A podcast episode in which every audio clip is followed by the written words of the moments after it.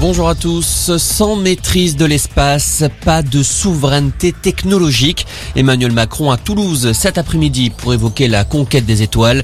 Le chef de l'État veut développer une constellation européenne de connectivité et des satellites qui permettront à l'Europe de devenir un acteur majeur dans l'espace.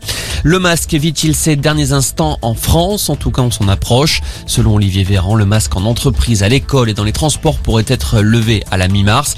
Le ministre de la Santé optimiste face aux indicateurs encourageants de l'épidémie. Le Covid n'est pas derrière nous, mais ça s'arrange, dit Olivier Véran. À noter que le passe vaccinal sera conservé dans les lieux à risque comme les discothèques jusqu'à fin mars ou début avril. Les discothèques, justement, elles rouvrent aujourd'hui après de longues semaines de fermeture. Pendant ce temps, la consommation dans les stades, les cinémas et les transports est de nouveau autorisée. Feu vert également pour les concerts debout. Le rapport annuel de la Cour des comptes, les sages, révèle une bonne gestion globale de la crise par l'État, mais pointe que dans l'urgence et faute d'une préparation suffisante, des aides ont été trop largement versées. La Cour des comptes demande donc à l'État de récupérer le trop perçu.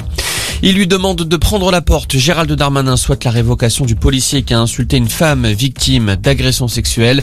Des insultes entendues dans un enregistrement audio mis en ligne. Selon le ministre de l'Intérieur, le fonctionnaire n'a plus sa place au sein de la police nationale.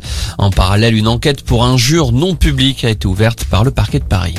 Situation confuse à la frontière ukrainienne alors que la Russie annonce retirer une partie de ses troupes. L'OTAN constate l'inverse et assure que Moscou continue de renforcer sa présence militaire.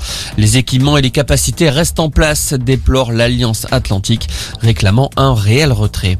Et puis ils ne veulent pas d'une Coupe du Monde tous les deux ans. 75% des footballeurs sont opposés à la réforme voulue par la FIFA. C'est ce qui ressort d'un sondage dévoilé par le syndicat mondial des joueurs. Voilà pour l'essentiel de l'info. Excellent après-midi.